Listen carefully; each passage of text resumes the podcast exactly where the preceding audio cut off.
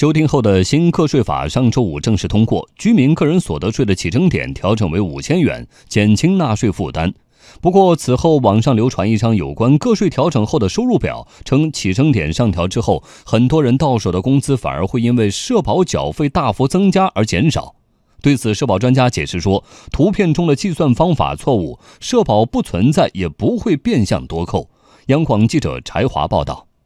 按照图中的计算方法。同样是五千元工资，起征点上调前，个人需纳税四十五元，社保扣费按照最低工资一千八百元的标准扣除，个人缴纳社保三百三十元，最终个人到手工资四千六百二十五元。起征点上调后，个人纳税降为零元，然而社保扣费却变成按照实际工资缴纳，个人大约需要缴费九百二十元，这样一来，到手工资就只剩下四千零八十元了。由此引发网络上的广泛关注，事实真是如此吗？记者就此采访中央财经大学社会保障研究中心主任楚福林，他表示，网传图表的计算方法明显不对。社会保险费征交啊，是按照缴费工资来征收。缴费工资呢，它分两种情况，一个是针对个人的这个缴费的部分，它按照个人的上年平均工资来缴，并且有一个区间。企业的呢，通常是按工资总额来缴，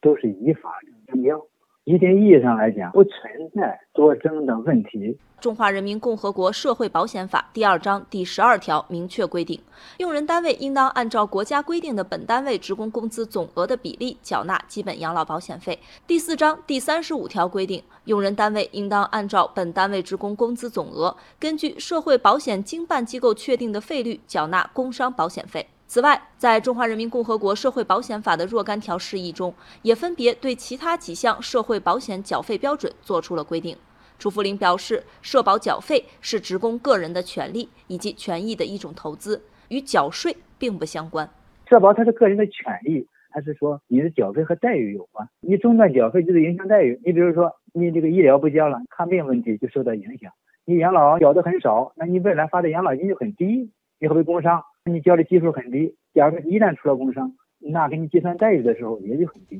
所以这影响的是个人的利益，这个问题和税还不一样。